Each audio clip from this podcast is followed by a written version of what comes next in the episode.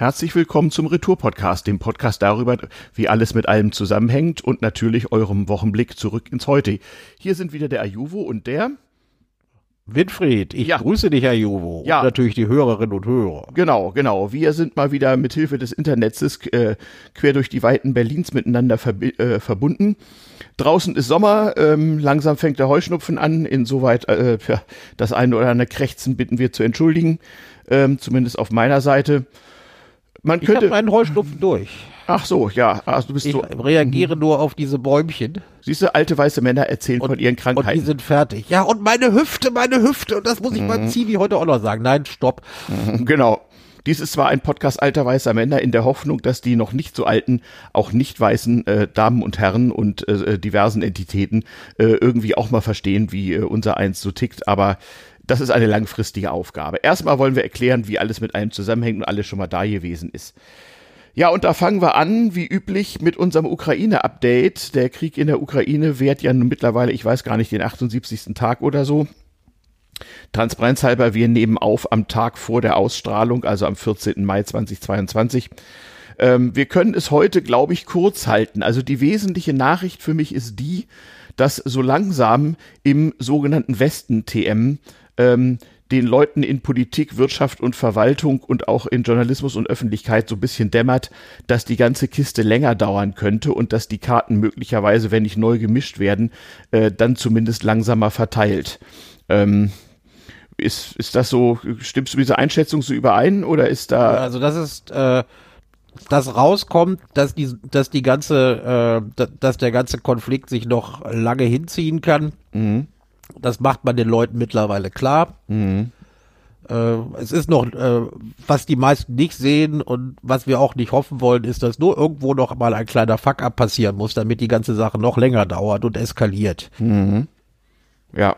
Spannend fand ich, dass äh, Finnland äh, bekundet hat, es wolle der NATO beitreten. Man hat das zwar erwartet, aber in dieser Schnelligkeit, in dieser Deutlichkeit Wohl, äh, wohl nicht. Auch Schweden scheint, da bist du besser informiert. Da sage ich, ich was zu, ja. Kurz davor zu stehen. Und mhm. äh, ein kleiner Fuck-up ist schon passiert. Mhm. Wenn ich äh, die Nachrichten richtig verfolgt habe, äh, meldet sich die Türkei und meint, dass mit dem Beitritt von, äh, von Schweden und Finnland, das könne sie, das könne die Türkei eigentlich gar nicht befürworten. Ja, äh, die Begründung ist, dass äh, beide Länder Terroristen Unterschlupf gewähren, weil wohl auch ein paar Asylanten, die der PKK nahestanden, in diesen Ländern ge gelandet sind. Ja. Ob das, der, ob das das Motiv der Türkei ist oder ob äh, sie sich äh, mit Onkel Wladimir gut stellen wollen, das ist eine ganz andere Frage. Also sagen wir mal so ähm, ich will jetzt, ich will jetzt um Himmels Willen nicht den Herrn Erdogan mit unserer Bundesregierung in irgendeinen Vergleichsrahmen stellen. Aber natürlich, wie, wie heißt es so schön, äh, Länder haben äh, unterschiedliche Interessen. Natürlich sind die Interessen zum Beispiel Deutschlands und der Ukraine nicht hundertprozentig deckungsgleich und die auch, auch die der Türkei und sagen wir der USA sind nicht hundertprozentig deckungsgleich. Und so versucht halt jeder so gut wegzukommen, wie er kann. Wir hatten in der Woche auch äh, den ungarischen Ministerpräsidenten Orban, der sich äh, vehement gegen ein Gasembargo gegen Russland sträubt. Da versucht halt jeder, auch so ein bisschen ja Signaling, sagen die Diplomaten, zu betreiben. Äh, äh, und äh, da werden natürlich auch Karten hinterlegt für irgendeine imaginäre Zeit nach dem Krieg. Das ist vielleicht auch etwas, was man hier in Deutschland, worauf man mal achten sollte. Ich glaube, von beobachten können äh, ist noch keine Rede. Ähm, es gibt, wie gesagt, äh, immer noch viele Menschen, die hoffen, dass die ganze Geschichte in ein paar Wochen doch auf eine oder andere Art vorbei sein möge. Unser Bundeskanzler hat bei Putin angerufen und ihm nahegelegt, nun mal langsam mal auf einen Waffenstillstand hinzuarbeiten. Das ist aus deutscher Sicht auch sicherlich absolut im deutschen Interesse, dass das passiert. Und wie gesagt, die Tatsache, dass das eben nicht passieren könnte, die sickert erstmal so langsam durch. Ähm, denn natürlich, die langfristigen Kosten sind natürlich auch unterschiedlich verteilt, wenn der Krieg länger dauert. Insoweit ist das alles äh, durchaus nachvollziehbar, was einzelne Länder, einzelne Länder da machen, ohne, und das ist ganz wichtig, ohne irgendwie als, wie soll ich sagen, äh, äh Embargo-Brecher oder gar äh, Allianzverräter dazustehen.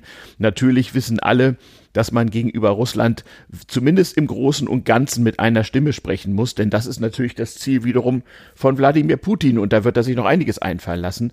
Ähm, die Länder, die da sich gegen ihn äh, äh, stellen, äh, in irgendeiner Form zu spalten. Und ähm, dass solche Tendenzen schon mal da sein können und sich auch mal Haarrisse zeigen, ähm, das zeigt sich in solchen Äußerungen wie von Orban, von Erdogan und so weiter.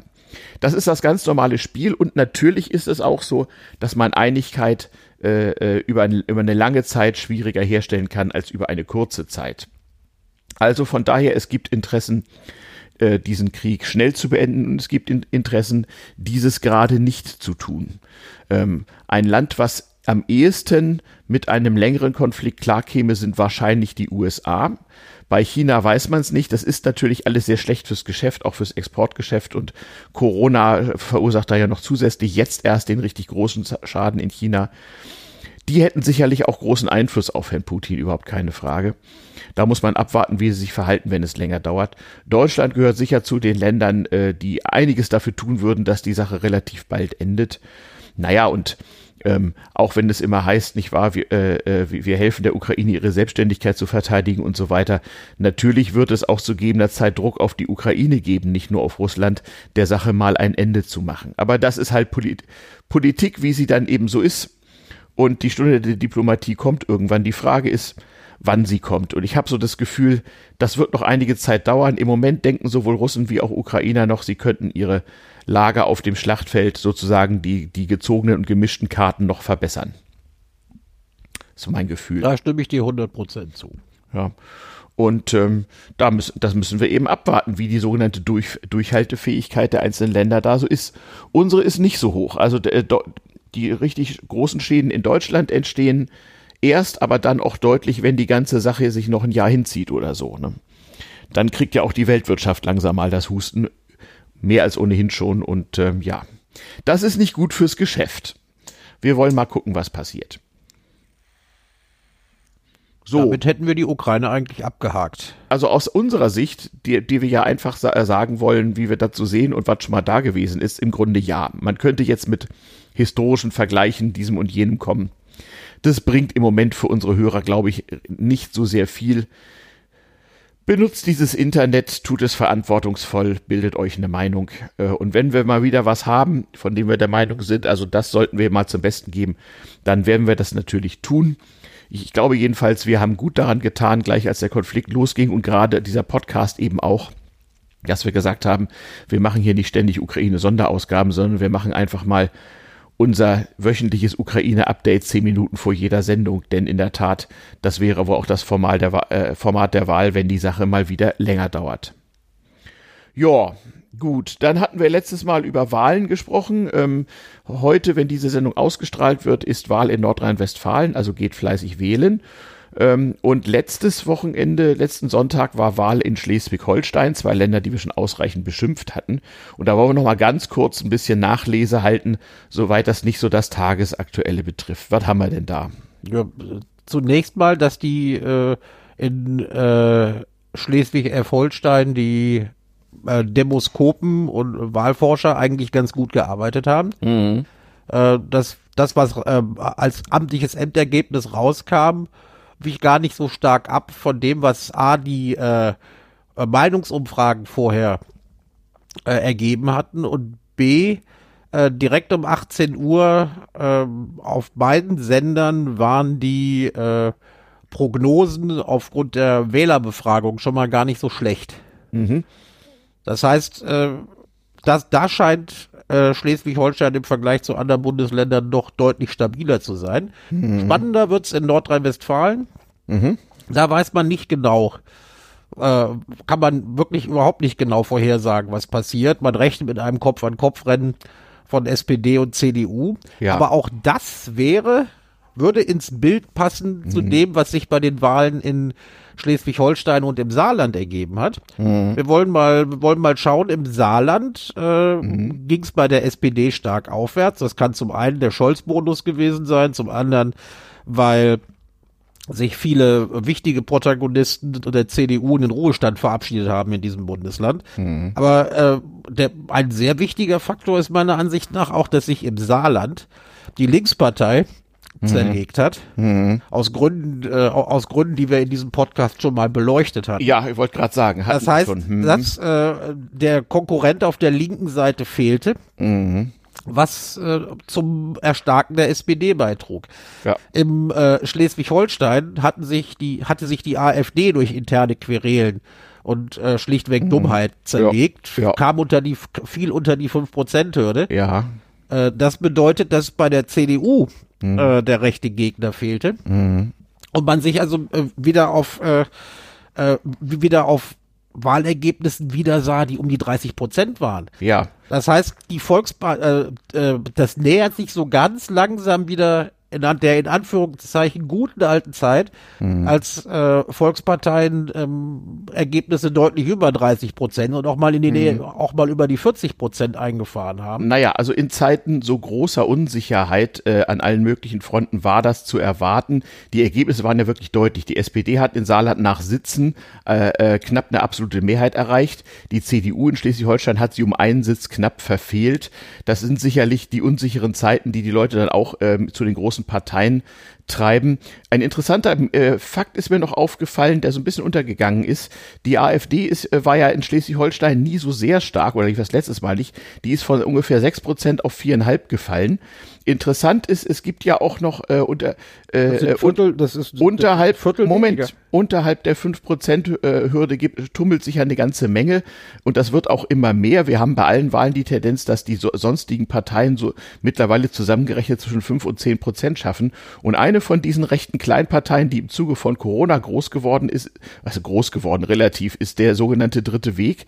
Die haben in Schleswig-Holstein 1,3 Prozent gekriegt. Das ist ziemlich genau das, Das was die. AfD, was die AfD verloren hat. So könnte man es also auch erklären, äh, wohl wissen, dass es, dass man ja nirgendwo in die Wahlurnen gucken kann. Na gut, aber auch dann, wenn der rechte Rand oder der linke Rand zerfasern auf diese Art und Weise, dann werden insgesamt alle die, äh, die diese Parteien nicht mehr so attraktiv für den Wähler sein und das könnte wieder zur Stärkung der Volksparteien führen. Wollen wir mal gucken, wie das, äh, wie das so weitergeht. Ähm, der Herr Günther ist ja nun in der, äh, wie gesagt, komfortablen Position.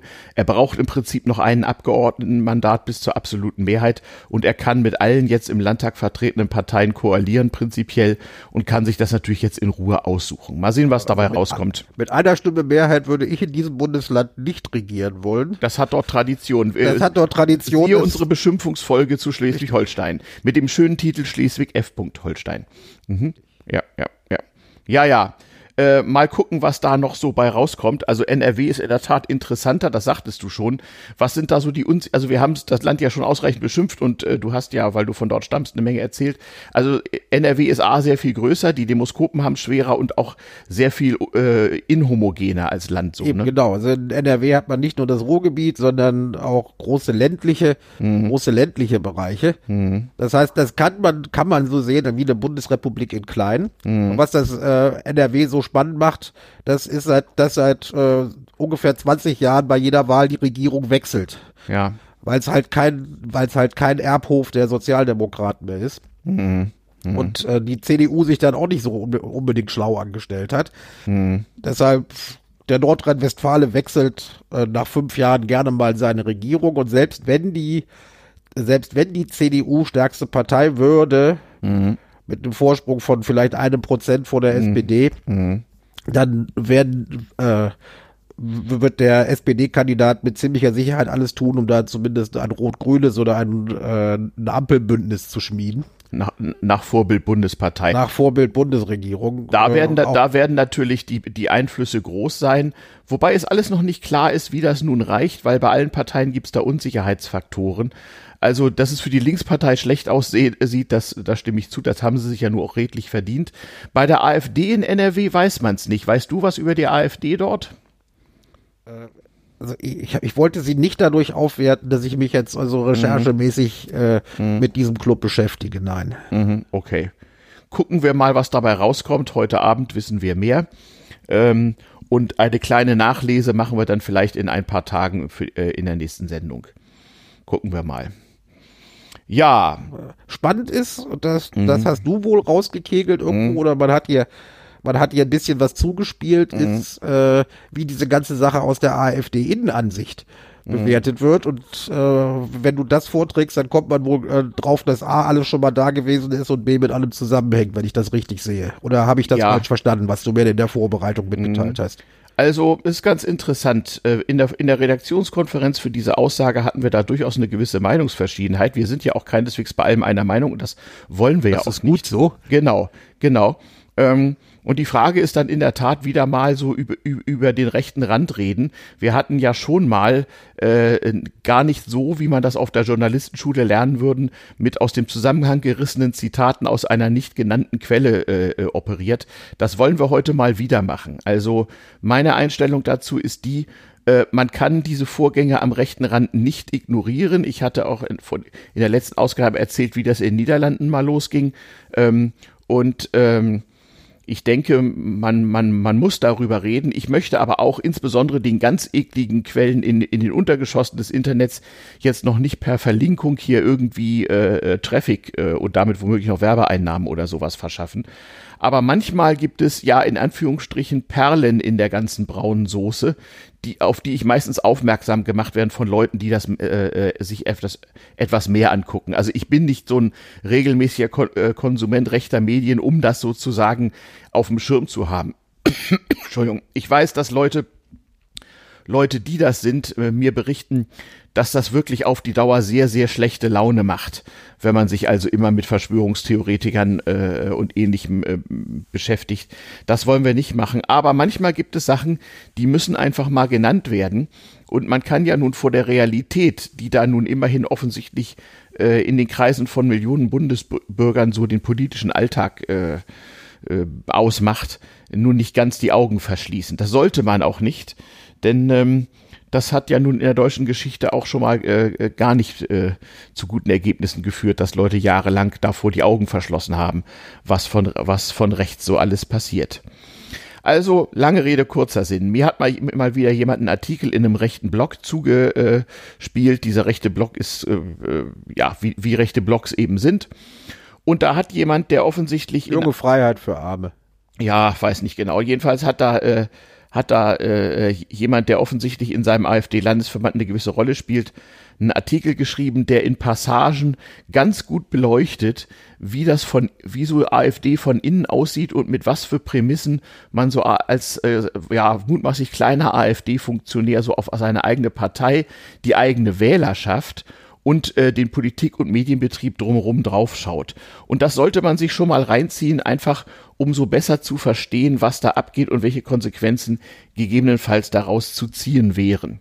So, ähm, so lang ist der Artikel jetzt doch nicht, wie ich anfangs befürchtet habe. Ich werde ihn also zu größeren Teilen hier mal vorlesen und bestimmte Passagen, da werde ich mal einhalten und wir werden die mal direkt kommentieren. Der Tenor ist also der, es ist äh, eine spontane Reaktion auf äh, das Ausscheiden der AfD aus dem schleswig-holsteinischen Landtag, was offensichtlich doch in der AfD-Basis große Schmerzen und äh, im äh, rechten Blätterwald großes Rascheln und Fracksausen erzeugt hat. Ja, weil es vollkommen gegen das äh, AfD-Narrativ ist. Richtig. Was ja heißt, ein, in Wirklichkeit stehen ja 80 Prozent hinter uns, äh, die, Richtig. Sie sind die schweigende Mehrheit, es traut sich nur keiner, das weil sie alle manipuliert sind und, genau. und so weiter. Genauso.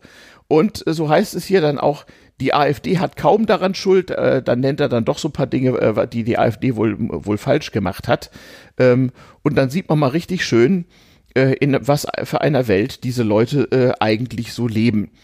Also, ähm, erstmal äh, stellt er einen Artikel voran, wo, wo er halt sagt, es sei zwar alles richtig, dass man reflektiert sei und so weiter, man dürfe aber halt auch nicht vergessen, dass man das nicht alles selber in der Hand habe und bei aller Detail-Selbstkritik dürfe man halt nicht vergessen, äh, dass man manchmal auch, äh, ja, sich auf, im Grunde sich auf Wahlergebnisse setzen muss und eine jetzt erst Rechthaltung äh, an den Tag legen muss. Dann schreibt er ein paar Dinge, da kennt er offenbar die schleswig-holsteinische AfD recht gut. Dann führt er, äh, da führt er so ein paar Dinge auf, die nun wirklich gar nicht gehen und wo man sich nicht wundern müsse, wenn die Wähler sich von sowas absch äh, äh, abschrecken ließen. Also was haben wir da? Er nennt, dass äh, äh, in der Partei sechs Jahr, in sechs Jahren drei Parteivorsitzende austreten und anschließend mit Nazi-Dreck auf ihre Ex-Partei werfen. Da meint er, glaube ich, die Bundespartei. Naz, also wohlgemerkt, Nazi-Dreck, ne? Also die AfD da von innen, die sind keine Nazis, die werden nur, die werden nur mit Nazi-Dreck beworfen, womöglich noch von ausgetretenen Ex-Vorsitzenden. Aha. Man, ich glaube, er wollte nicht offen Verräter schreiben, aber das ist genau das, was dahinter steckt. Wer nicht für uns ist, ist gegen uns und so weiter. Ja, ja. So, äh, dann kommt er auf Schleswig-Holstein zu sprechen und, und schildert, wenn ein Bundestagsabgeordneter kurz nach der Bundestagswahl aus der Partei austritt, das ist bei der AfD ja gang und gäbe. Ich glaube, es gibt Landtage, wo die, die Hälfte der dort hineingewählten AfDler ihre eigene, ihrer Ex-Partei inzwischen nicht mehr angehören. Da geht dann auch schon mal der Fraktionsstatus äh, Status, Status verloren. Ja. Wenn die Landesvorsitzende aus der Partei geschmissen wird, war mir gar nicht aufgefallen woraufhin diese in einer unheimlichen, unheimlich weisen Wortmeldung verlautbaren lässt, dass die AfD in Schleswig-Holstein unwählbar sei und von Verfassungsschutzspitzeln durchsetzt sei. Na, welche Neuheit.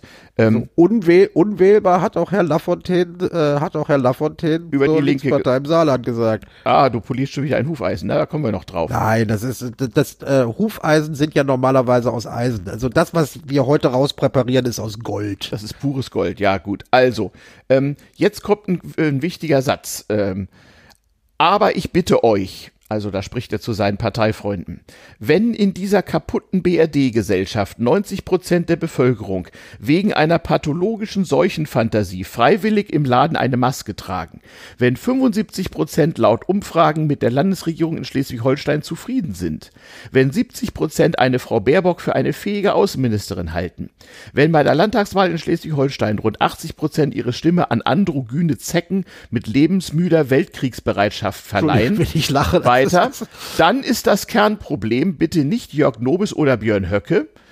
Diskutiert in der Partei kritisch miteinander, aber lasst die, lasst die Kirche im Dorf.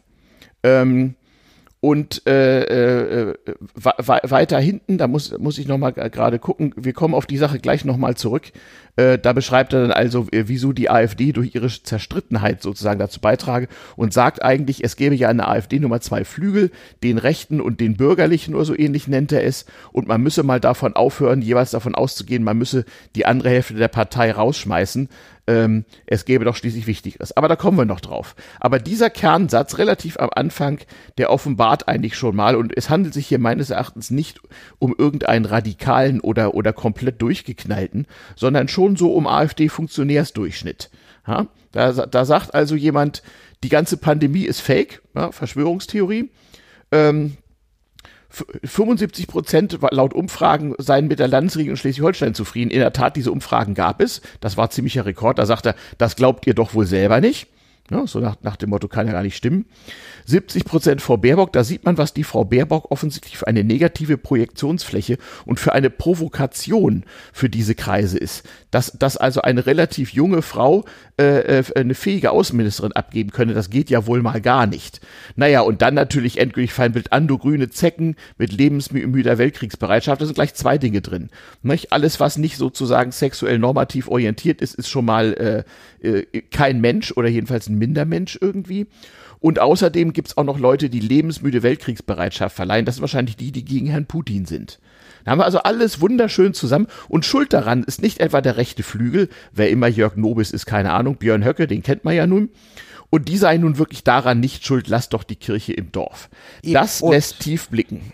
Das lässt schon mal tief blicken. Mhm. Das heißt, also die ganze Wirklichkeit, wie sie aussieht, wird negiert. Genau. Dann, dann liefern wir doch, dann liefert er gleich mhm. eine Erklärung dafür, warum, äh, mhm. warum das Wahlvolk die Wirklichkeit nicht wahrnimmt. Mhm. Und das ist, weil die Medien einen Strategiewechsel verzogen hätten. Mhm. Ein Mehrfachgleich. Äh, mhm nicht äh, die AfD nicht mehr skandalisierten und mhm. deshalb ständig über sie berichteten, mhm. sondern dass sie jetzt einfach totgeschwiegen würden. Und gleich in zweifacher Hinsicht, nicht nur die AfD, sondern auch die die AfD bewegenden großen Probleme, also Migration und so, ne? Äh, Islam Richtig. und so, die, die würden totgeschwiegen und deswegen würde man ja von der AfD nichts mehr hören, so, so hätten sich Wähler bei ihm beklagt.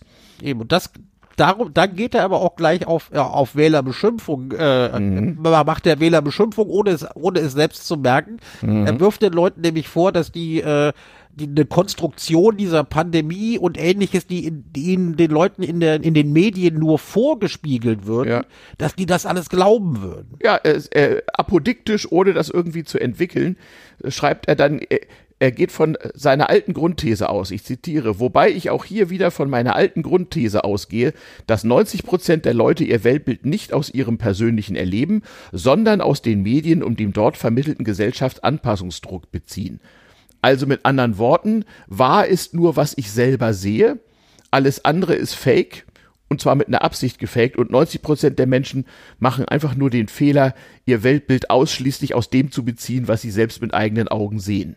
Ja, da haben wir es. Eben, also, und jetzt wieder, gerade der Corona-Wahn hat ja mhm. eindrucksvoll gezeigt, dass mhm. die überwältigende Mehrheit selbst dann eine Medienlüge glaubt, mhm. wenn in der Lebenswirklichkeit täglich beobachtbar ist, dass, das, dass es das Gespenst gar nicht gibt. Mhm. Richtig. Sehr schön. Genau. Dann nicht, das kommt dann, äh, kulminiert dann in so Sätzen wie, da kann man mit Fakten argumentieren, wie man will, die Medien entscheiden, welche Parteien ernst zu nehmen sind und so weiter und so fort. Also da, da haben wir es schon mal ziemlich genau. Äh, Realitätsverlust auf andere Art, als bis, als man sich vielleicht selber klar macht. Äh, wer erstmal so weit ist, ist natürlich auch nicht mehr in der Lage, sich da irgendwie draus zu befreien. Also außer durch vielleicht einschneidende persönliche Erlebnisse. Aber ansonsten äh, ist, es, ist, es, ist es verdammt schwer, wenn man erstmal fest der, der Überzeugung ist, dass alles, was man nicht selber wahrnimmt, äh, äh, eine große Lüge ist. Ja, ich meine, das ist ja im Grunde ist das der, der Anfang von Krankheiten, ne? wenn das, wenn das so weitergeht. Ja.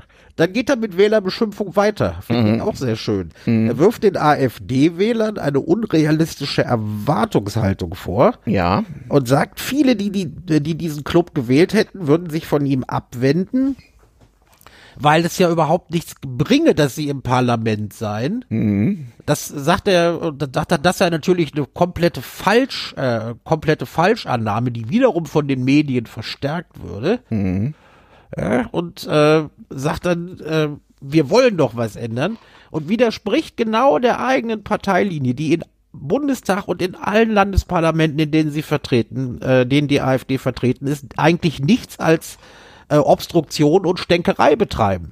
Da mhm. ist von konstruktiver Politik so gut wie nichts zu erkennen. Aber er, er hält offensichtlich und äh, die Mehrheit der AfD-Funktionäre bestimmt auch, das, was sie machen für konstruktive Politik und mhm. die Wähler sind zu doof, das zu erkennen. Zumindest mhm. ein Teil der Wähler. Ja, natürlich. Wenn man die da draußen alle für verrückt hält und wenn man sagt, 90 Prozent der Wähler oder nee, 80 Prozent, er jongliert damit Zahlen. Es, ja, ist, ja. es ist übrigens nicht konsistent. Der Artikel ist auch nicht konsistent gegliedert und Gliederungen werden nicht wieder geschlossen.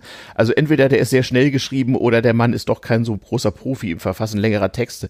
Aber immerhin, da sind einzelne Sätze drin, die sind, die sind echte Perlen, um mal zu verstehen, ähm, äh, was da eigentlich läuft. Dann, dann gibt er also seiner eigenen Partei sozusagen, äh, äh, äh zehn, äh, nee, bevor er ihnen zehn Tipps gibt, kommt er erstmal auf zwei große Felder und dann auf seine Partei selber. Das erste ist Krieg und Frieden und da unterscheidet er sich im Grunde überhaupt nicht von der, von der Argumentation der Linkspartei. Er nennt sie sogar und, und sagt, es, äh, das Problem sei ja, dass die Parteien, die den Krieg ablehnten, die AfD und die Linke, dass die zusammen nur sechs Prozent bekämen.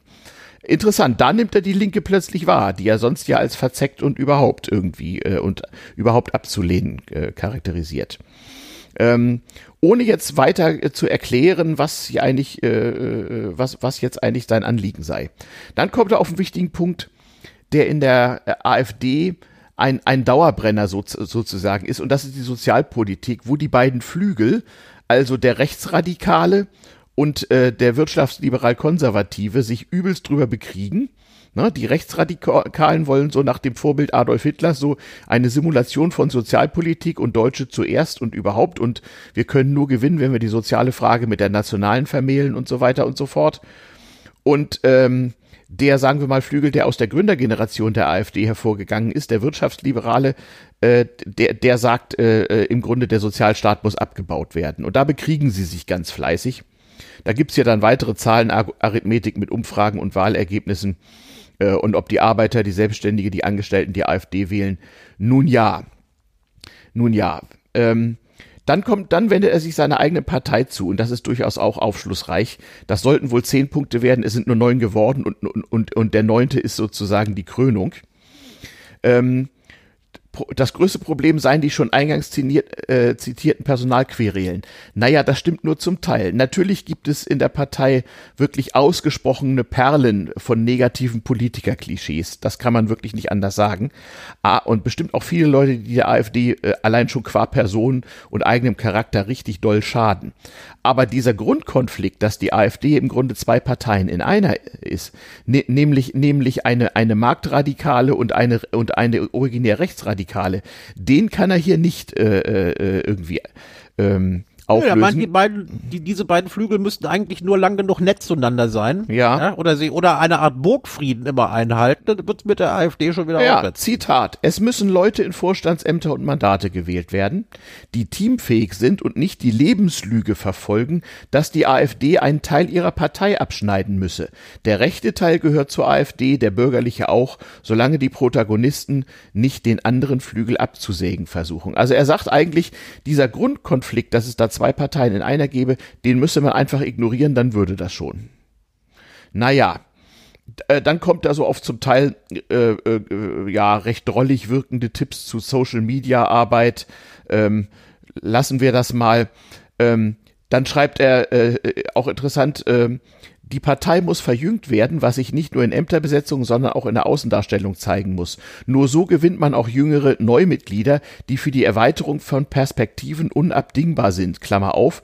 Es ist mir auch erst in letzter Zeit klar geworden. Klammer zu. Sieh mal an, hat einen hellen Moment, nicht, äh, dass äh, äh, jüngeres äh, Spitzenpersonal äh, eben nicht bloß eine Frage der Außendarstellung ist, sondern auch neue Perspektiven einfügt. Das ist es eben, ne? So als alte weiße Männerpartei sind wir ja selber, wir dürfen das beschimpfen, ist halt ein bisschen schlecht mit dem äh, äh, zutreffenden Weltbild. Aber ich meine, bei, bei der Wahrnehmung der Realität hatte man ja eh keine Chance. Das hat er uns am Anfang ja bereits ähm, vor Augen geführt.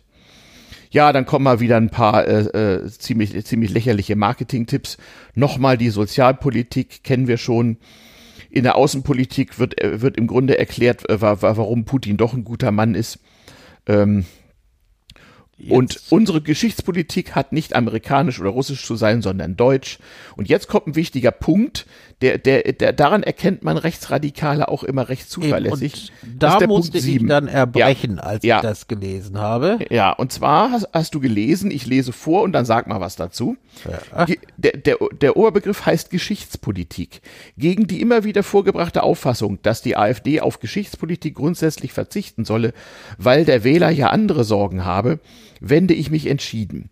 Ohne geschichtspolitische Wende kann Deutschland keine Zukunft haben, weil die gegenwärtige pathologische Schieflage der Gesellschaft auf eine geschichtspolitische Neurose zurückzuführen ist.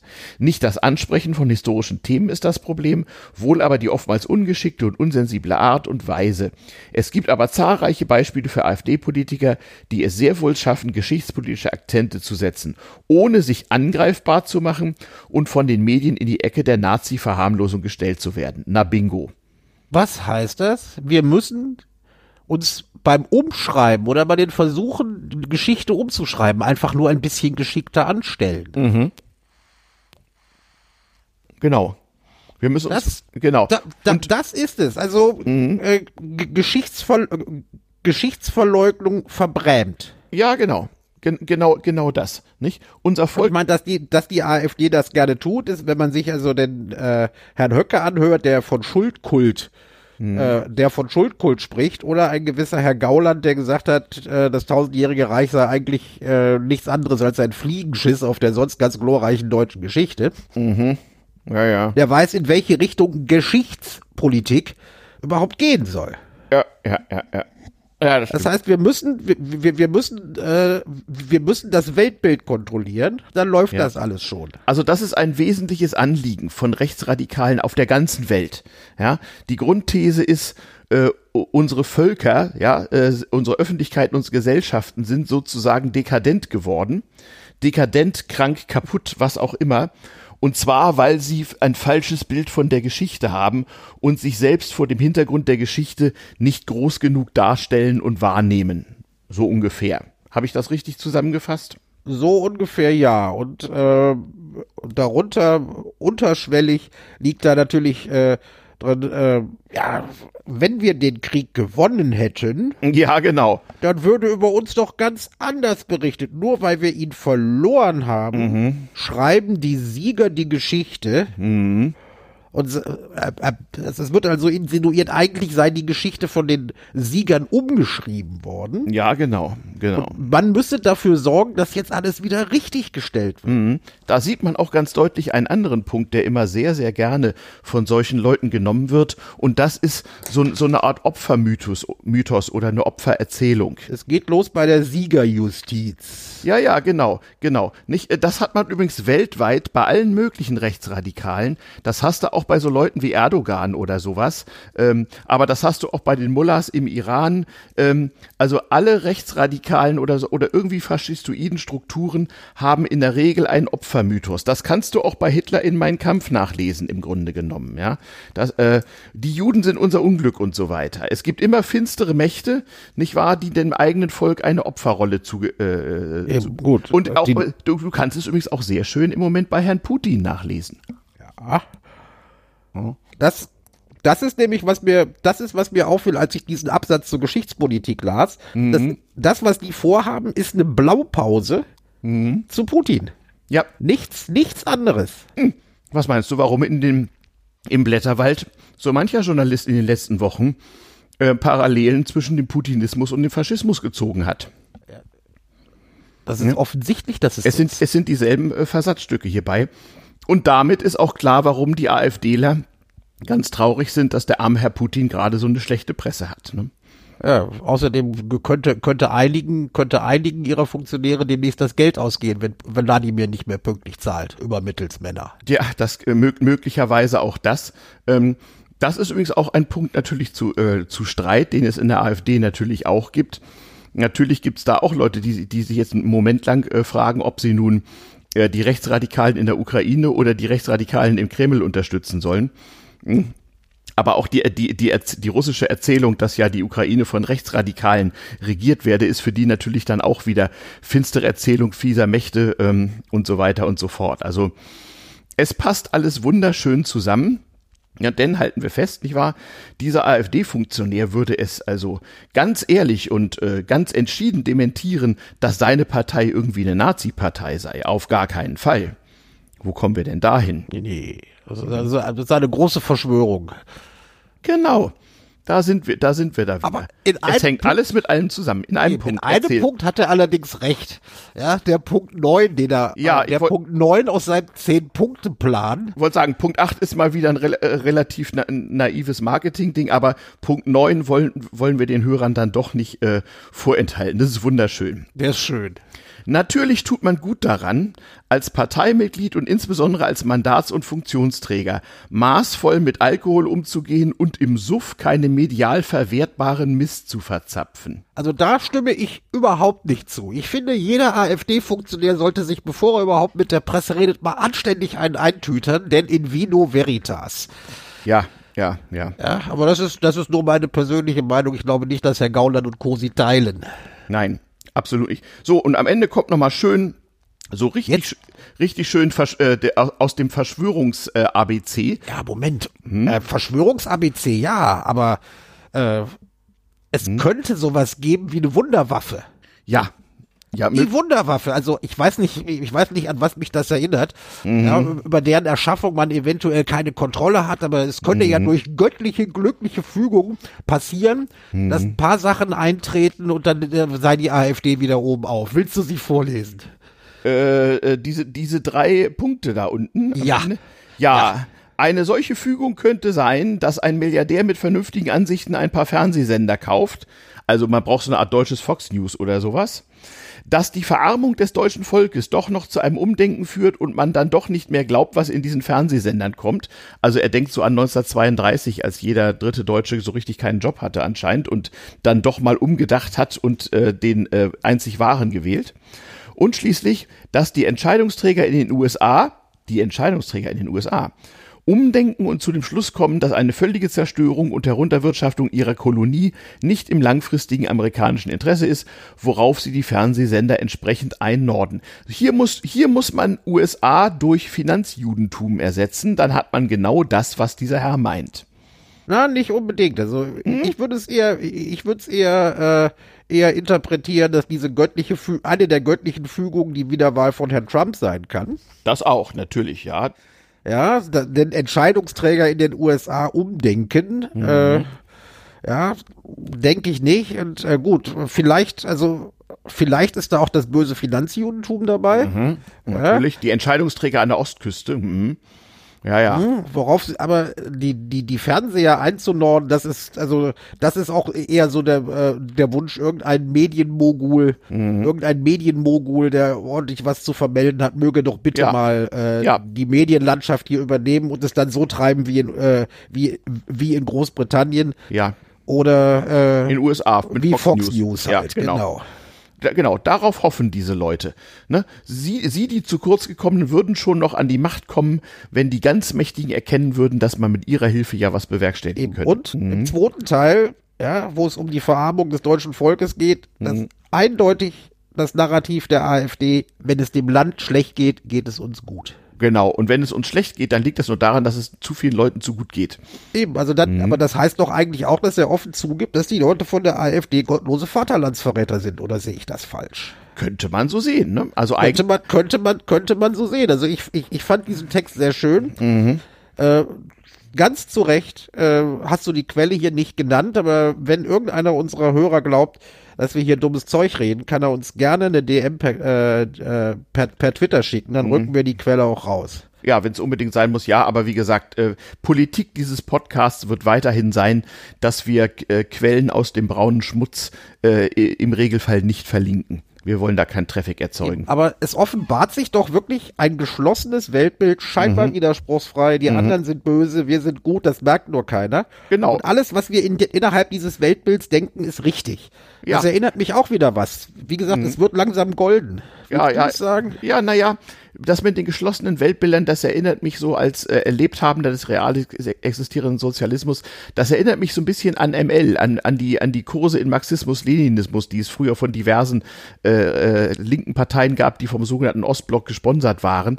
Im Prinzip läuft das wie jede Ideologie drauf hinaus. Es gibt so drei, vier, fünf, sechs, sieben Punkte, die gar nicht mal widerspruchsfrei sein müssen und sich zum Teil widersprechen können. So Glaubenssätze oder auch gerne Verschwörungsthesen.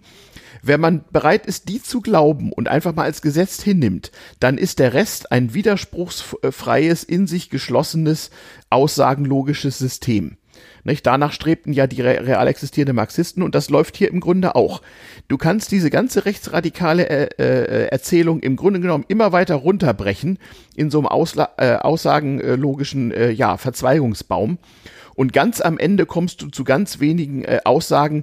Äh, und die Grundaussage ist, äh, alle Menschen sind nicht von Geburt an gleich. Es gibt unterschied qualitativ unterschiedliche gute und schlechte Menschenrassen. Und äh, es gibt Menschen, die das Recht haben, andere Menschen äh, qua Biologie zu unterdrücken. Ja, ähm, da, von da ausgehend, wenn du das erstmal hinnimmst oder als, als, äh, äh, als äh, unterstellt annimmst, kannst du den ganzen Rest äh, dieser rechten Scheiße komplett äh, ja, dekonstruieren. Wenn man die Biologie durch die Klasse ersetzt, mhm. funktioniert das Ganze auch wunderbar mit dem alten ML-Buch. Genau. Also wenn man jemals so bei der DKP oder so mal so einen Kapitalkurs gemacht hat oder so, dann braucht man nur die Glaubenssätze zu ersetzen und der Rest in all seiner schönen Widerspruchsfreiheit fügt sich ganz hervorragend. Da hast du übrigens auch schon mal äh, das Playbook vieler äh, äh sich für intellektuell, äh, tut man ja heutzutage intellektuell haltender äh, Autoren der sogenannten neuen Rechten. Das ist nämlich, das ist im Prinzip genau das. Und die Zahl der Rechts- und Linksradikalen, die im Laufe ihres Lebens das Lager gewechselt haben, ist ja gar nicht so gering. Und warum fällt das leicht? Weil sie was gemeinsam haben, nämlich ein, wie sie meinen, in sich geschlossenes Weltbild, was auf ganz wenigen Prämissen beruht. Und wenn die mal irgendwie ins Rutschen geraten sind oder, oder geflippt werden, dann hast du statt eines Rechtsradikalen plötzlich einen Linksradikalen und umgekehrt. Äh, schönes Beispiel ist zum Beispiel Herr Horst Mahler. Schmeißt ja, der fiel mir auch ein. Ja. Schmeißt den mal in eine Suchmaschine. Hm, Maler mit Haar, ja, ganz traurige Figur. Ganz, ähm, traurig, ganz traurige Figur, aber ähm, als Ding für alles, was als Podcast für alles, was schon mal da gewesen ist. Und mit allem zusammenhängt. Und mit allem zusammenhängt, äh, wollen wir doch mal dran erinnern, dass es ja äh, bei der AfD schon äh, vorher, also dass es vorher schon Versuche gegeben hat, Parteien mhm. wie die AfD mhm. äh, zu installieren. Ja. Die äh, es auch in, zumindest in Landtage geschafft haben. Ich mhm. denke da zum Beispiel an die Republikaner. Stimmt, genau. Äh, die Älteren erinnern sich, ja. Die Älteren erinnern sich und mhm. das Ganze wurde, äh, das Ganze fing auch auch wieder, wieder, sagen wir mal, mit Geschichtspolitik an. Mhm. Dieser mhm. Herr Schönhuber, der die Bude ja dann äh, mit nach vorne in Anführungszeichen gebracht hat, war eigentlich ein Journalist gewesen beim Bayerischen mhm. Rundfunk, soweit ich das weiß. Ja, richtig. Da war er schon raus, weil er, äh, weil da aufgefallen war, dass seine Ansichten manchmal vielleicht ein bisschen rechter als die der anderen Kinder waren. Mhm. Und äh, dann hat er gedacht, dann könnte er daraus ein Geschäftsmodell machen mhm. und veröffentlichte das schöne Buch Ich war dabei. Oh ja, sehr wo schön. Er in seiner, mhm. äh, wo, äh, wo er dann schrieb über seine, äh, mit, also äh, wie, wie er den, sagen wir mal so, wie er den Zweiten Weltkrieg aktiv als Mitglied der SS mitgestaltet hat. Ja, ja, ja, ja, ja, genau. Da verklärte, da verklärte er das und mhm.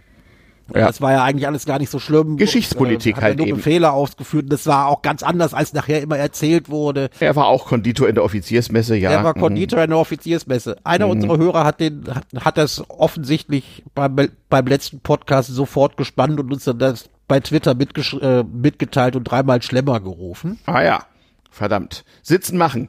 Sitzen machen, ja. Genau. Und äh, mhm. dieser, dieser Herr Schönhuber hat im Grunde genommen schon das versucht, was die AfD jetzt immer noch gerne machen möchte. Immer Weil, wieder mal, immer wieder mal. Mal wieder mal. Ich meine, das ist seit, äh, seit Ende des Zweiten Weltkriegs wird das von rechter Seite versucht. Ja, äh, genau wie auf der linken auch. Also das, das, das ist auch das in etwa dasselbe.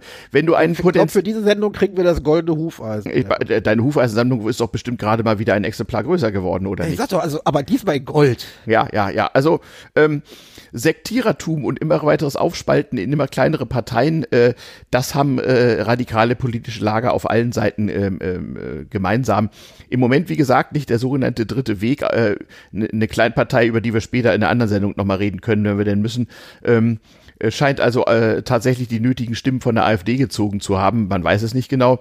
Mhm. Was den Flügelleuten wieder Auftrieb geben genau. wird, weil die, die sagen, NPD, ihr, guck mal, ihr unterdrückt uns hier. Genau. Ja, und mhm. die NPD äh, äh, aufgrund ihrer äh, völlig äh, ja gegen Null strebenden Umfrage und äh, Wahlergebnisse. Äh, die NPD hat jetzt offiziell beschlossen, äh, man wolle sich mal äh, umbenennen, sozusagen ein Rebranding machen, weil das ja alles so keinen Sinn mehr habe. Also die äh, versprengten NPD NPDler, die es noch gibt, die wird man dann wohl bald alle woanders wiedersehen. Also da sieht man schon, ähm, es ist tatsächlich alles schon mal da gewesen und ähm, es ist die Fortsetzung ähm, ja des, des üblichen Mists auf allen Seiten. Gleichwohl hat der Mist immer mal wieder unangenehme Folgen gehabt. Das wollen wir auch mal ganz klar so sagen. Also ich weiß gar nicht, wann wieder Wahlen zu ostdeutschen Landtagen sind, aber da ist es ja durchaus so, äh, da werden wir, glaube ich, noch viel Spaß haben. Da werden wir noch ganz viel In Spaß haben. Spaß. Mit genau solchen Leuten, ne? die, die zwei, drei unsinnige Dinge gleichzeitig glauben und alles andere äh, ergibt sich dann sozusagen von alleine. Ja, äh, deswegen werden wir auch in Zukunft solche Perlen solche Perlen aus dem rechten Untergeschoss ab und zu mal zum Besten geben, weil aber auch gerne aus dem linken Untergeschoss. Äh, Absolut, also wenn ihr damit, da mal damit habt, meine ja. Hufeisensammlung nicht einrostet. Ja, ja, ja, da gibt es ja auch Werke ein, einschlägiger äh, äh, Exponenten, die können sicherlich auch Witz sein. Ich glaube übrigens auch, dass bei der gerade stattfindenden Implosion der Linkspartei äh, sich durchaus auch wieder so ein paar äh, Trümmer, die so aus, gerade auseinanderfliegen oder äh, sonst irgendwie liegen bleiben, so ein paar Trümmer auch wieder zu so ganz, ganz merkwürdigen Gruppierungen zusammenfinden. Wer muss die junge Welt doch weiter abonnieren? Ja, genau.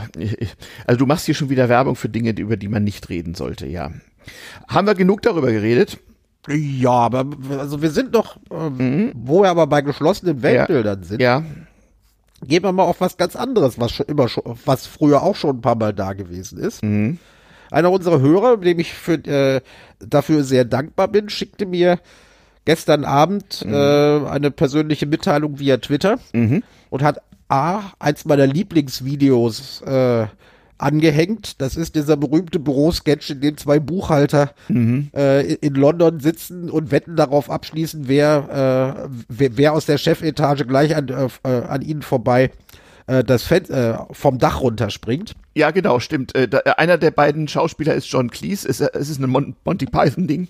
Das ist ein Monty Python-Sketch, natürlich. Genau, genau, genau. John Cleese ist einer der beiden Teilnehmer. Ich glaube, genau. der andere ist Eric Idle. Ja, genau. Bin mir aber nicht ganz sicher. Ja, ja, genau.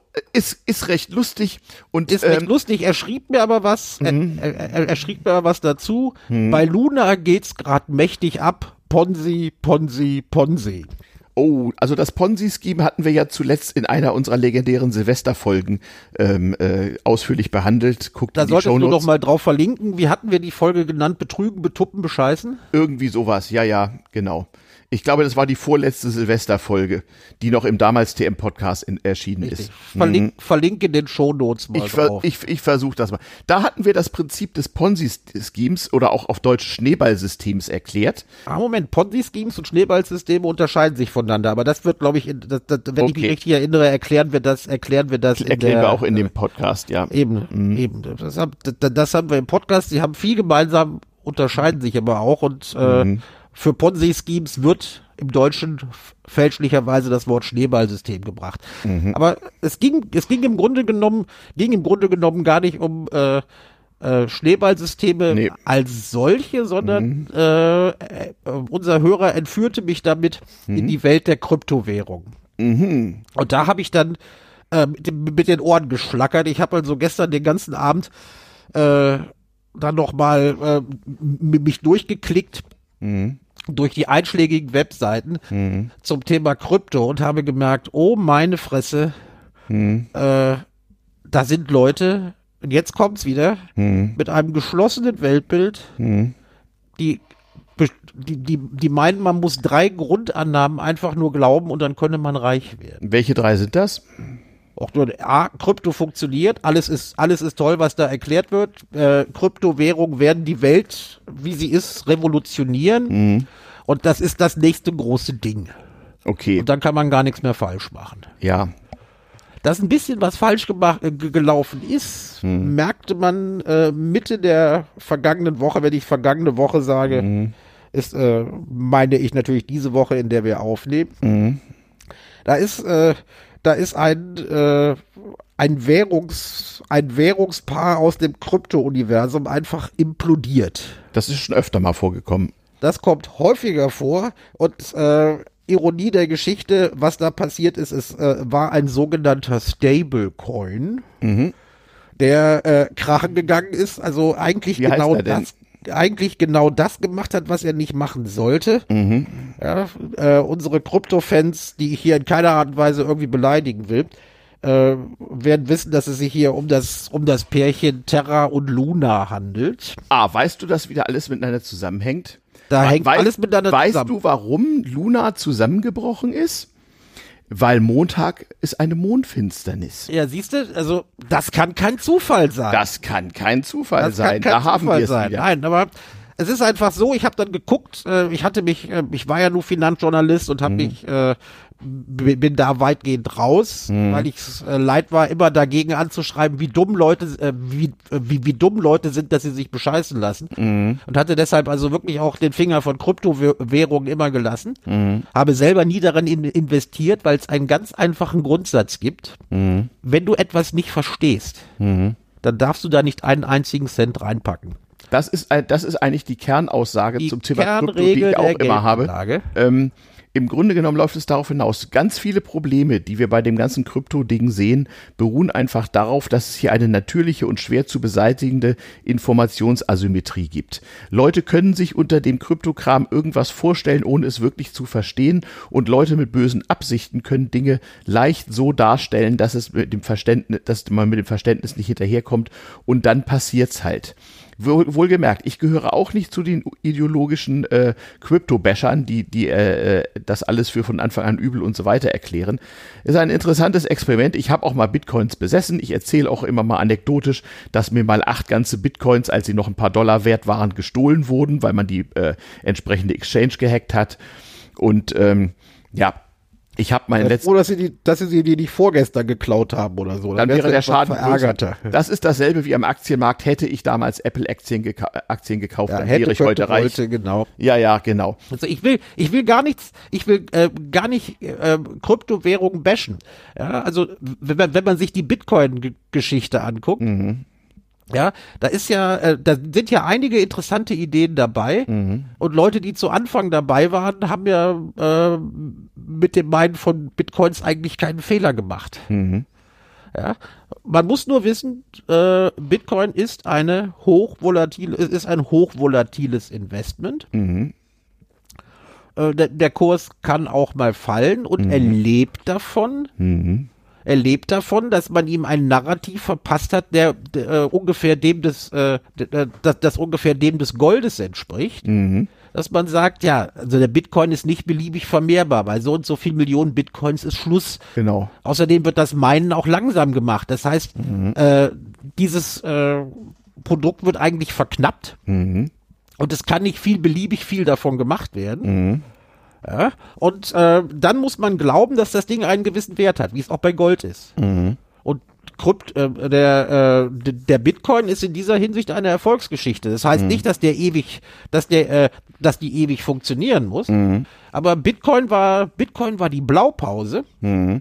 Und da haben sich jede Menge Leute dran gehängt und jetzt gibt es Tausende Leute davon. Mhm. dran gehängt und äh, weil er A nicht beliebig vermehrbar ist und äh, auch schon einigermaßen etabliert ist, Mhm. ist, wenn man nicht irgendwelchen äh, Leuten die Wallet leer macht durch äh, durch äh, durch Hacken und Mhm. Betrug, lässt sich da das schnelle Geld nicht unbedingt sofort machen. Deshalb gibt es ja jetzt mehrere und ganz ganz Mhm. Tausende. Mhm. viele Kryptowährungen.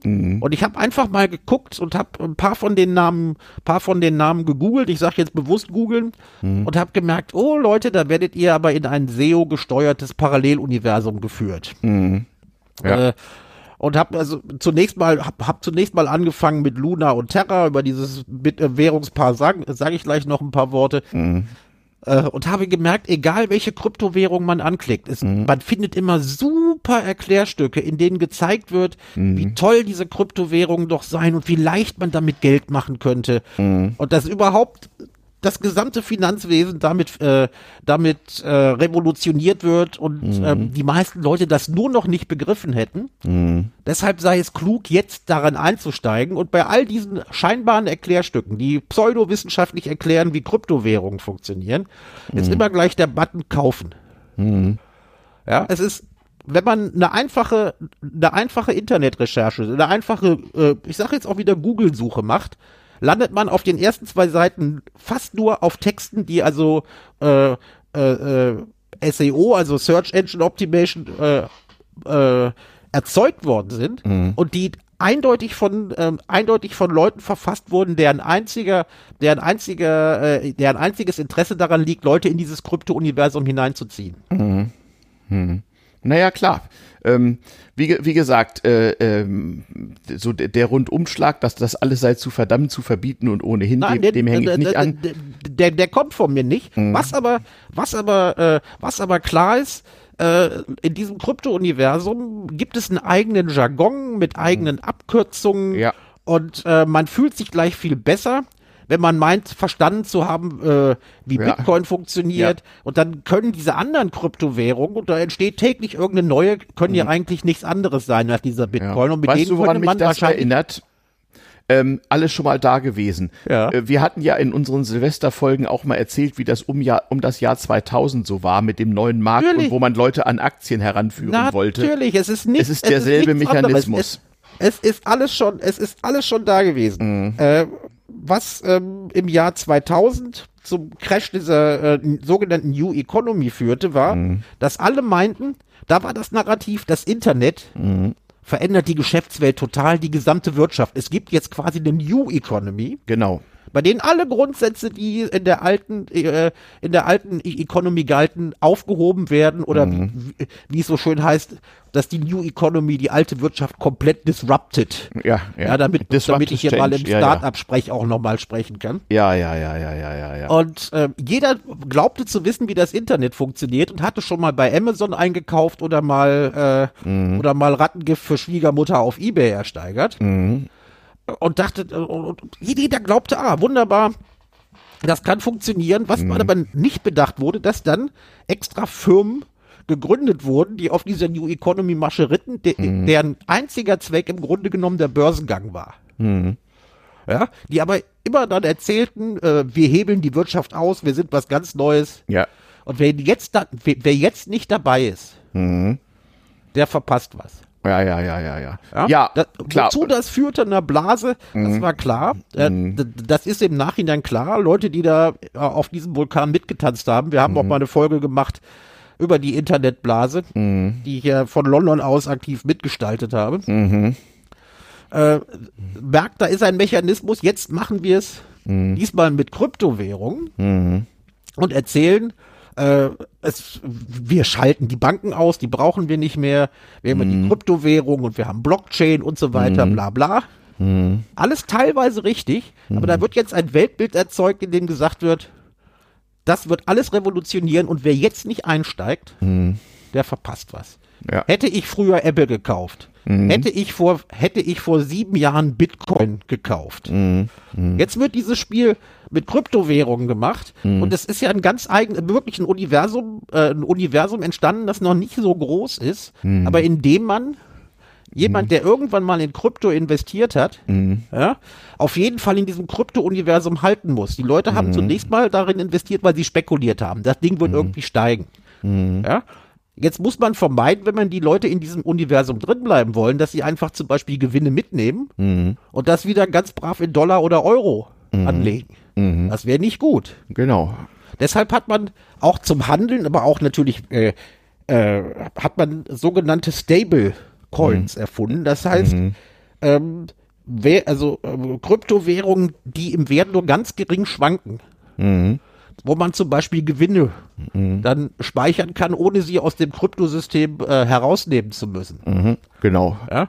Und es gibt da, es Also gibt Coins, da die immer einen Dollar abbilden oder sowas. Ne? also, wie gesagt, der Dollar, also du kannst ein Gramm Gold abbilden, äh, dann eine, äh, äh, ein, ein, ein großer koreanischer Club, der, dessen Namen ich hier nicht nennen will, obwohl es vielleicht mit Terra Luna zu tun hat, die, die bieten es in Euro an, in Dollar, äh, in äh, koreanischem Won Ja. und äh, keine Ahnung.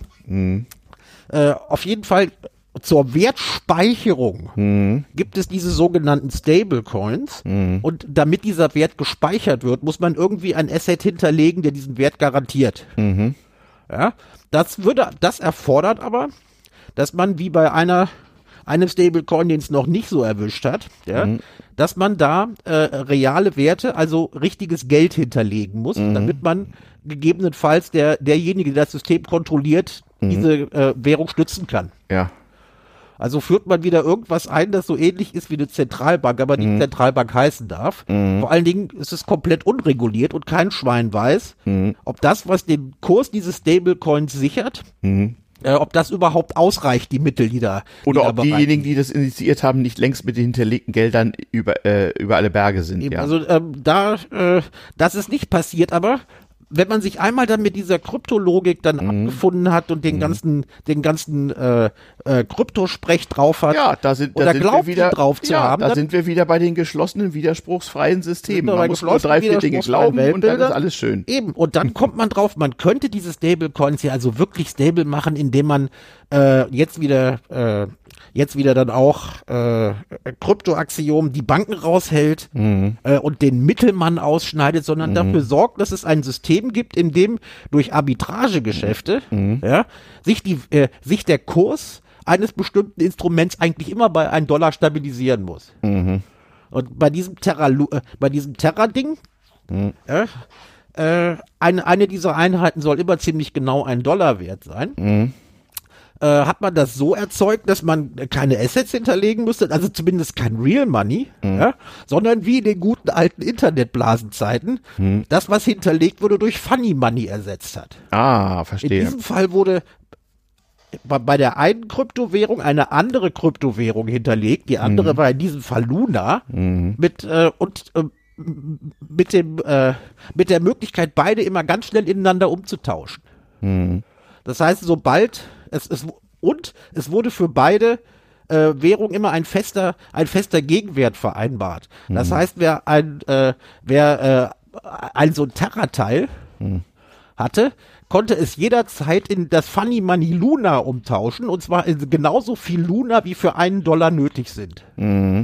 Ja, und äh, wenn dann der Preis des einen Assets, also wenn jetzt der Terra-Preis nach unten geht, wäre es dann äh, ja attraktiv gewesen, das Zeug zu kaufen, in Luna zu tauschen und diese Luna dann wiederum äh, zu verbimmeln, dann hat man durch Arbitragegeschäfte, hat man durch ein Arbitragegeschäft Geld verdient. Und weil das alle machen wollen, pendelt sich der Kurs dann wieder da ein, dass sich ein solches Arbitragegeschäft Ja, nicht ja, mehr lohnt. Ja, wunderschön. Isoliert betrachtet kann da gar nichts schiefgehen, wenn da nicht diese betrachtet kann da gar nichts Umwelteinflüsse wären. schiefgehen, Wenn da nicht so ein paar kleine Haken wären. Und da habe ich, da habe ich nur mit den Ohren geschlackert und habe gesagt, Leute, wer sich bescheißen lassen will, Ja, zum Bescheißen gehören immer zwei. Einen, Da der gehört- bescheißt es gehört und einer, der sich dazu, bescheißen lässt. Eben. Aber die Leute werden halt in dieses Universum reingezogen, ja, und sie glauben zu verstehen, was da passiert, aber das, was die Leute, die da, die da was auflegen, machen, das begreifen sie gar nicht mehr. Man hätte es wissen können, denn diese sogenannten Stablecoins, mit denen man ja nicht spekuliert, sondern die werterhaltend sind und mit denen man dann auch irgendwie bezahlen kann, ne? die werterhaltend sind, die konnte man dann verleihen. Oder die konnte man sozusagen auf ein Sparbuch packen. Ja, und wer diese Coins äh, verleiht, also auf ein Sparbuch packt, der kriegte, im Fall von Terra war es also äh, völlig absurd, bis zu 20% Zinsen, die natürlich wieder in Terra oder in Luna ausgezahlt wurden. Ja, also da ging mehr Funny Money rum. Ja. Und wenn mir jemand Renditen von 20% verspricht, Dann weiß man schon, dann beschissen. weiß man schon, das kann nicht funktionieren. Auch bei anderen, äh, auch bei anderen sogenannten Stablecoins werden 7, 8, 9 Prozent geboten. Das kann nicht sein. Warum kann das nicht sein? Du hast Volkswirtschaft studiert. ja, unter anderem, ja. Äh, Das kann deswegen nicht sein, weil die realwirtschaftliche, äh, weil der, äh, die realwirtschaftliche Wertzunahme halt irgendwann entsprechend nachziehen muss. Und das ist hier ja nicht der Fall. Ja, aber das ist doch ein eigenes Universum. Da, Ja. da sind die Gesetze außer Kraft gesetzt. Und es Ja. sieht mathematisch. Wenn man, es sieht wenn man mathe- Lunas essen könnte, ginge das ja noch. Es ja. sieht mathematisch sauber aus, das Modell. Und es wird ja dann äh, äh, automatisiert, werden dann diese Arbitragegeschäfte auch gemacht. Mhm.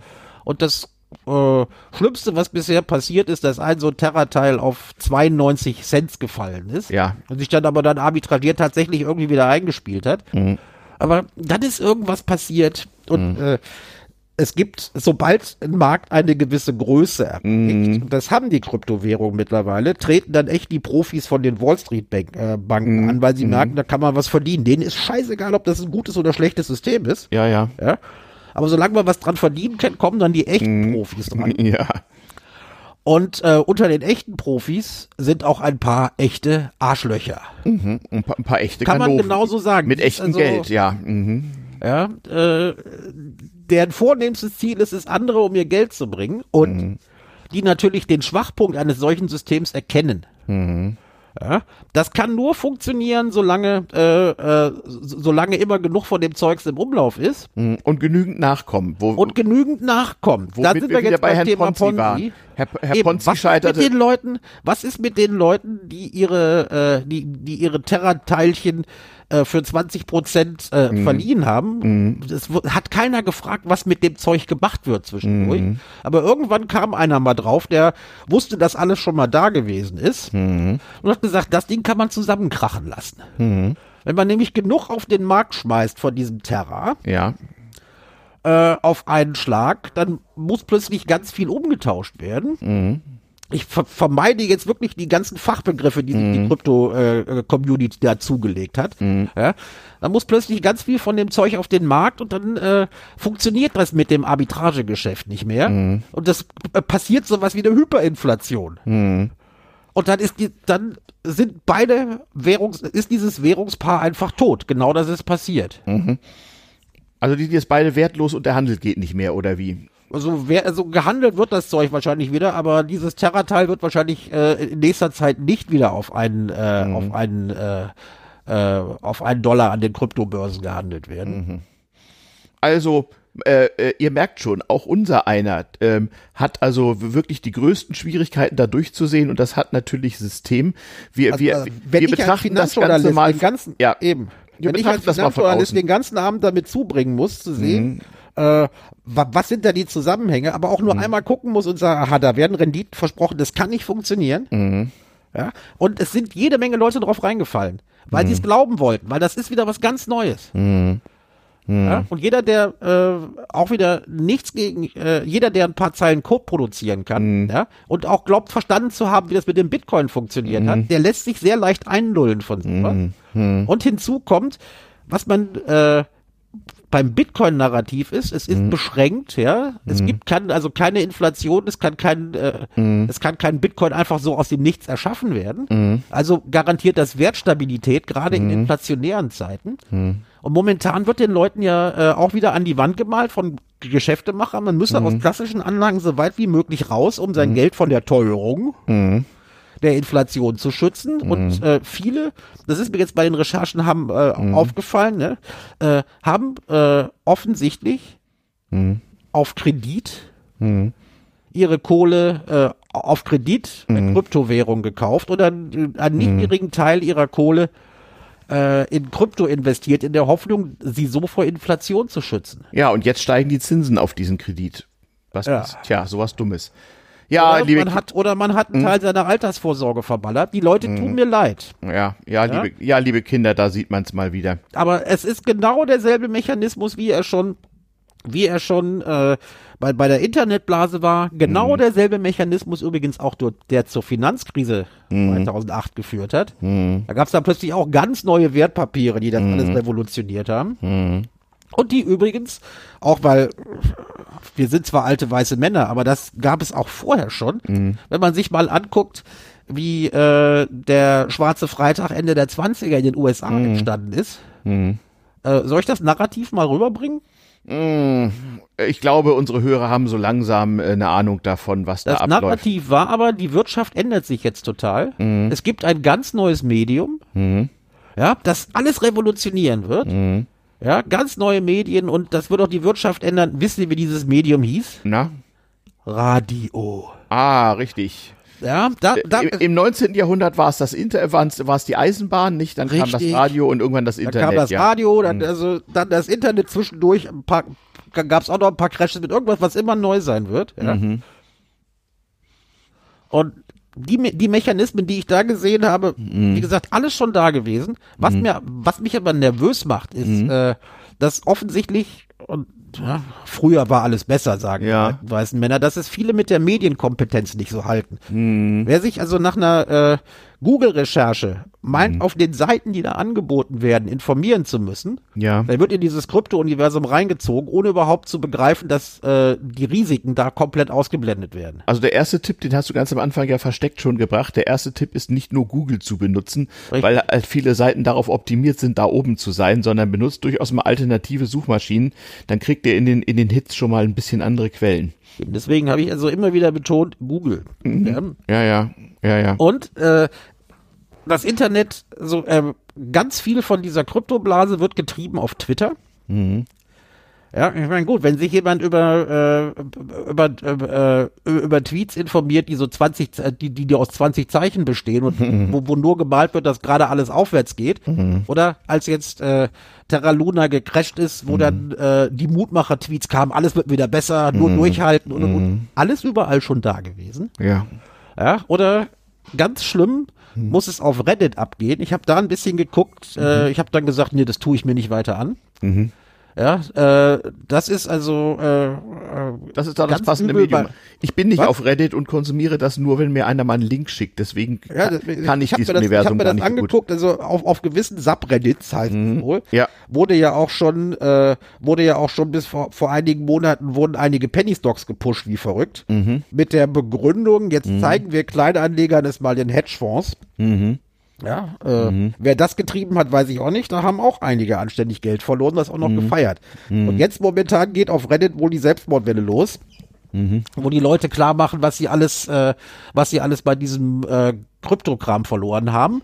Was nämlich auch noch zur, zur Folge hatte, dass nicht nur dieses äh, sogenannte Währungspaler gecrasht ist, sondern äh, auch der Bitcoin-Kurs ist massiv runtergegangen, weil im Zuge dieser äh, Nummer ein, jede Menge Bitcoins verkauft werden mussten, in dem Versuch, das System noch irgendwie am Lachen zu halten. Mhm, okay. Ja?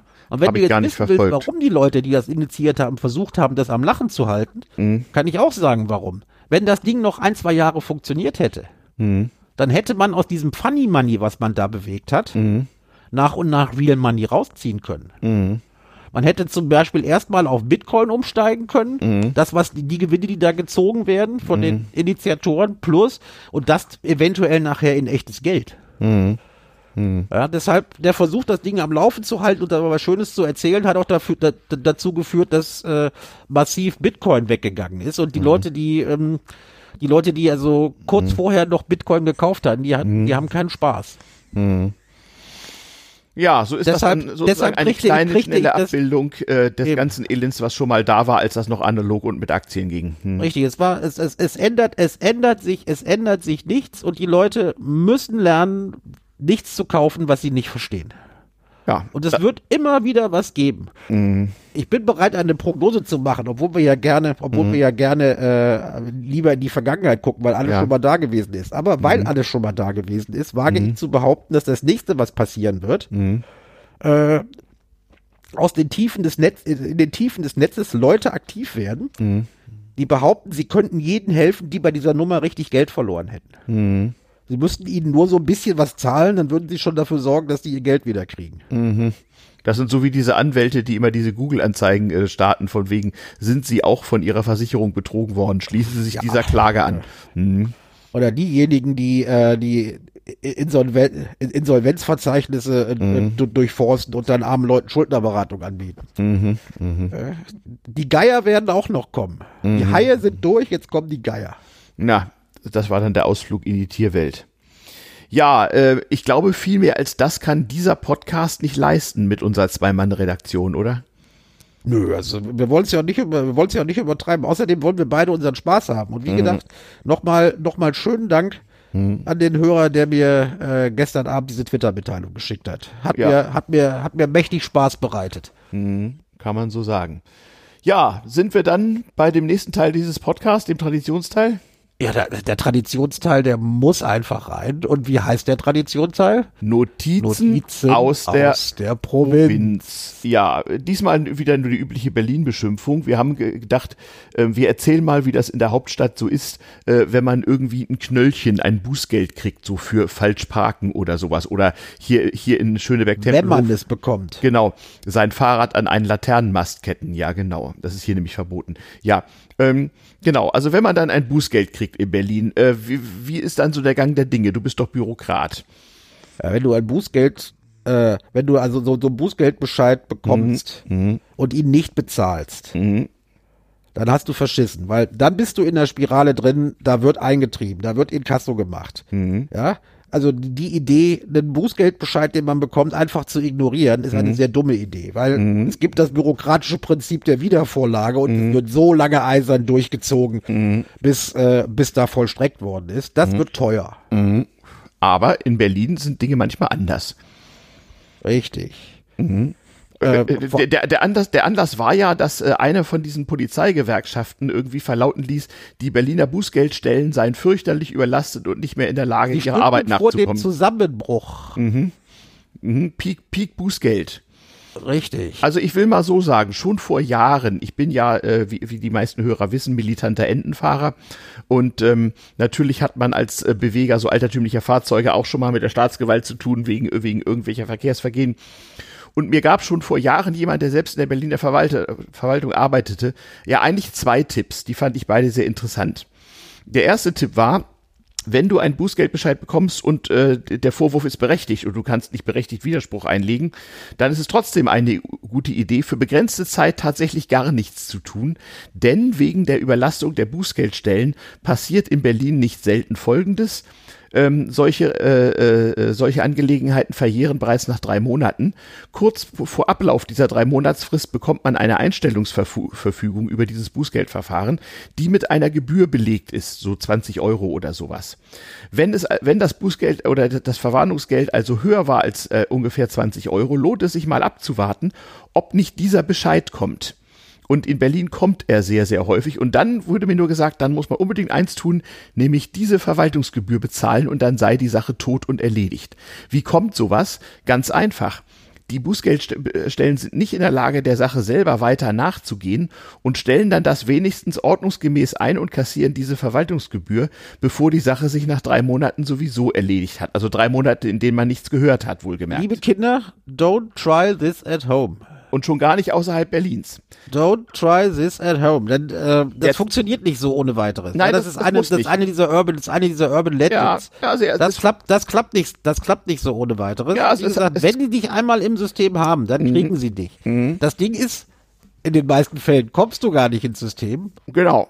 Weil die, weil die den Bescheid gar nicht verschicken können. Genau. In Berlin ist es offenbar mittlerweile so, dass ganz viele äh, äh, Anzeigen und Strafzettel gar nicht erst mehr dazu führen, dass du irgend, irgendwie nochmal Post bekommst, weil das so lange liegt, bis es nach drei Monaten verjährt ist. Ein anderer Tipp, ich wollte noch den Weil die zweiten Tipp erzählen. Bußgeldstelle einfach überlastet ist. Und jetzt Genau. hat dann die, äh, hat dann eine der äh, Berliner Polizeigewerkschaften Mhm. Alarm geschlagen. Hat gesagt, hört Leute, so geht das nicht. Äh, Mhm. Die sind chronisch unterbesetzt. Und äh, können ihre Bescheide gar nicht alle raushauen. Mhm. Und das würde dazu führen, dass es so zu Ungerechtigkeitsbereichen kommt. Wenn Richtig. jemand mal irgendwas, äh, wenn wenn irgendjemand mal Mist gebaut hat, ja, dann äh, könnte man ihn, äh, äh, könnte, könnte man diese Ordnungswidrigkeit gegebenenfalls nicht ahnen und dann wäre es ein reines Glücksspiel, Mhm. ob jemand, der eine Ordnungswidrigkeit begeht, dafür drankommt oder, eben nicht. Ähm, der zweite Tipp war nämlich, und der, ist im Prinzip der Tatsache geschuldet, dass diese Krise bereits seit Jahren äh, andauert, diese Bußgeldstellen können überhaupt nicht mehr äh, äh, schnell genug arbeiten, haben keine Kapazitäten. Und du kannst das Thema ja nicht DDoSen, aber du kannst sie trollen. Der zweite Tipp war, wenn du dir die Mühe machen willst und meinst, es lohnt sich, schick als äh, Erwiderung auf, auf, die, äh, auf die Anhörung im Bußgeldverfahren irgendeinen blödsinnigen Schwurbel. Der kann völlig unsubstanziiert sein. Der normale Effekt wäre ja, dass sich ein kompetenter Beamter das Ganze ansieht äh, und dir einen Brief zurückschreibt, wo im Prinzip drin steht, Mumpitz Geld her. Ähm, das passiert. Plus, und das, Das und passiert- das nochmal mit einer Ja, zusätzlichen ja. Gebühr belegt. Da- das, Hallihallo. das passiert aber nicht, sondern gleich welcher Schwurbel führt in Berlin häufig, ich sage bewusst häufig, keine Garantie, liebe Kinder, zur Einstellung des at home. Genau, zur, Vereinstell äh, zur Einstellung des Verfahrens, weil einfach niemand mehr die Zeit hat, den Schwurbel auch nur zu lesen und irgendwie zu bescheiden. Und das, liebe Kinder, ist äh, der Nachteil, wenn man ein halbautomatisches Strafrecht betreibt äh, und das Ganze mit sehr wenig Verwaltungskraft unterlegt, wie, wie- unterlegt wie hier in Berlin. Ähm, das heißt also, Ticket kriegen ist hier eine Sache, bezahlen müssen ist nochmal eine andere und Vollstreckung ist ja, ja noch eine andere. Äh, die, die, ich, ich erinnere mich noch, dass immer mal wieder durch die Lokalpresse geistert, dass ja auch Leute, die in Berlin irgendwie zu einer Haftstrafe verurteilt sind, diese keineswegs äh, automatisch irgendwann mal antreten müssen. Es gibt wohl genügend Fälle, wo Leute einfach mal so lange nicht angetreten sind, bis die Sache auch da irgendwie verjährt war, also nach Jahren. Und gut, die, die ganze Nummer hat natürlich, obwohl das jetzt alles sehr lustig ist, was du da erzählt hast, und äh, was ich teilweise bestätige, vor, zwei, vor zwei deiner Tipps war nicht ausdrücklich, äh, ist natürlich, dass wir ja einen richtig genialen rot-rot-grünen Senat haben, der sich in puncto Verkehrspolitik vor allen Dingen sehr, sehr viel ausgedacht hat. Ja, also Parkflächen sollen gestrichen werden, äh, jede Menge neue Geschwindigkeitsbegrenzungen, äh, Umfahrungsregelungen und alles Mögliche. Das bedeutet, wenn das alles umgesetzt wird, und ich sage das völlig wertfrei, ja, das ist politisch so entschieden, wunderschön, dann wird das aber zwangsläufig dazu kommen, dass es zu deutlich mehr Ordnungswidrigkeiten kommt. Irgendwie muss es halt mal enforced werden und da liegt das Und das Problem. muss irgendwie enforced werden. Und enforcen geht in diesem Fall natürlich nicht über verhindern, sondern äh, es muss den Leuten wehtun, wenn, Mhm. äh, wenn sie sich da nicht dran gehalten haben. Und Mhm. die Tendenz in Berlin ist sich, also Ordnungswidrigkeiten, das sind ka absolute Kavaliersdelikte, die begeht man automatisch. Mhm. Erstens wird man nicht erwischt ja. Und zweitens kann es sein, dass äh, die Behörden gar nicht dazu kommen, Ja, das irgendwie zu verfolgen. das genau. irgendwie zu machen. Und selbst wenn ich, äh, selbst wenn ich äh, äh, jemand äh, ordentlich einen aufs Maul haue Mhm. und der mich anzeigt, kann es immer noch sein, dass die Staatsanwaltschaft das, in diesem Fall die Amtsanwaltschaft, eine Stufe drunter das, das, das einstellt, Ja. weil es sich um einen Streit unter, unter Privatleuten gehandelt hat Ja. Äh, und der, der, dessen Verfolgung nicht im öffentlichen Interesse sei. Ja, genau, genau. Also was bei, den- was bei den großen Knackis funktioniert, das funktioniert auch bei den kleinen. In der Tat, das ist so. Ähm, und das ist auch, so, äh, ist auch so ein bisschen Berliner Lokalkolorit irgendwie. Nicht? Also Dreistigkeit wird hier leider allzu oft belohnt. Ja, irgendwann, irgendwann gerät ein, kippt ein Gemeinwesen aber. Mhm, genau. Ja, wenn nämlich niemand sich mehr drum kümmern muss. Ich meine, das, das sieht man ja auch. Wollen, äh, wollen wir das Ganze nicht fortführen? Äh, nur mal so als kleine, ähm, kleine Schilderung des Berliner Verwaltungswahnsinns. Ja. So, ich denke, ich denke, damit haben wir die Berlin-Beschimpfung äh, äh, für diesen für diesen Sonntag auch wieder abgehakt. Okay, dann kommen wir zur Hausmeisterei. Die Hausmeisterei ist relativ äh, kurz. Äh, zunächst mal ein kurzes Erratum. Ähm, ich erzählte in der letzten Sendung, wie es so, äh, wie die Anfänge des Rechtspopulismus in, des Rechtspopulismus in den Niederlanden äh, äh, sich gestalteten. Da gab es eine Reihe politischer Morde.